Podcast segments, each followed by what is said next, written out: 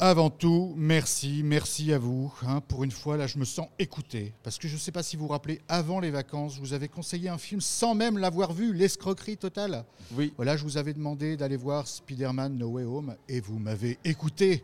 hein. le, le film a dépassé les 880 millions de dollars au box-office. Alors, j'ai pas regardé les chiffres du podcast, mais je, je, je pense On est au que- moins à ça. Voilà, je pense que j'y suis pour quelque chose. hein. Ça doit être impressionnant. Euh, j'ai pas regardé. Je regarderai à l'occasion. Mais merci maman d'avoir écouté. Voilà.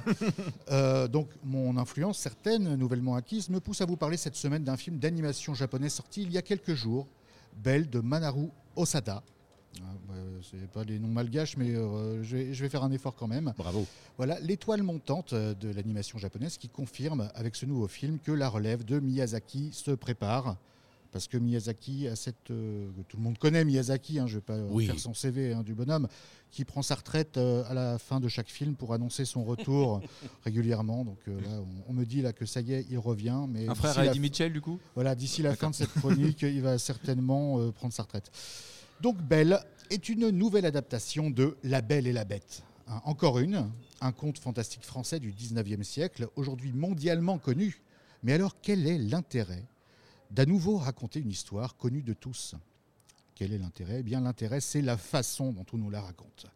Et dans cette ver- version, nous suivons Suzu, une adolescente traumatisée par la mort de sa mère, dans une petite ville de montagne japonaise, qui va découvrir You, un réseau social en réalité virtuelle, un peu un mélange entre Ready Player One et ce que Zuckerberg essaye de faire avec Facebook. hein, voilà. Et euh, dans ce monde, la timide Suzu devient belle. Alors, dans un premier temps, écrit comme cloche, mais finalement, euh, elle rajoute un E histoire d'être plus conforme à l'image que renvoie son avatar. Donc, elle devient, en un temps record, savoir même pas 48 heures, une star de la chanson, une pop star, au plus de 5 milliards de followers. Rendez-vous compte. Ça C'est fait quand même pas mal de monde à l'échelle de la presque planète. autant de gens qui regardent nos podcasts. Mais qui écoutent nos podcasts, qu'est-ce que je raconte? Bah, ça, ex- bah, ça expliquerait beaucoup de choses pour le Ouais, ça- ça expliquerait des tas de trucs. S'il s'il les regarde et Mais cet univers, laissez-moi parler enfin bon, hein, j'y crois pas, on m'a jamais parlé comme ça. Cet univers est perturbé par la bête, un utilisateur de You à l'apparence monstrueuse, vivant comme un paria recherché par les modérateurs qui veulent le démasquer et le bannir. Et Suzu, fasciné par la souffrance de cet être hideux, va chercher à le connaître et ce qui ne ressemblait qu'à un syndrome de Stockholm va se transformer en vraie histoire d'amour.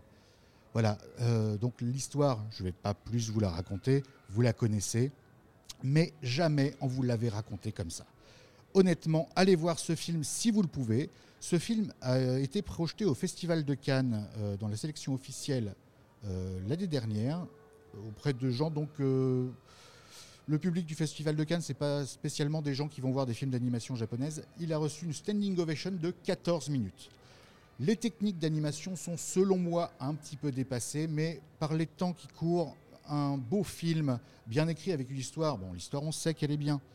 Euh, ça se refuse pas. Donc, allez-y. Dites que vous venez de ma part. Et en plus, depuis peu, il paraît que j'ai de l'influence. Donc, c'est tout bénéf pour vous.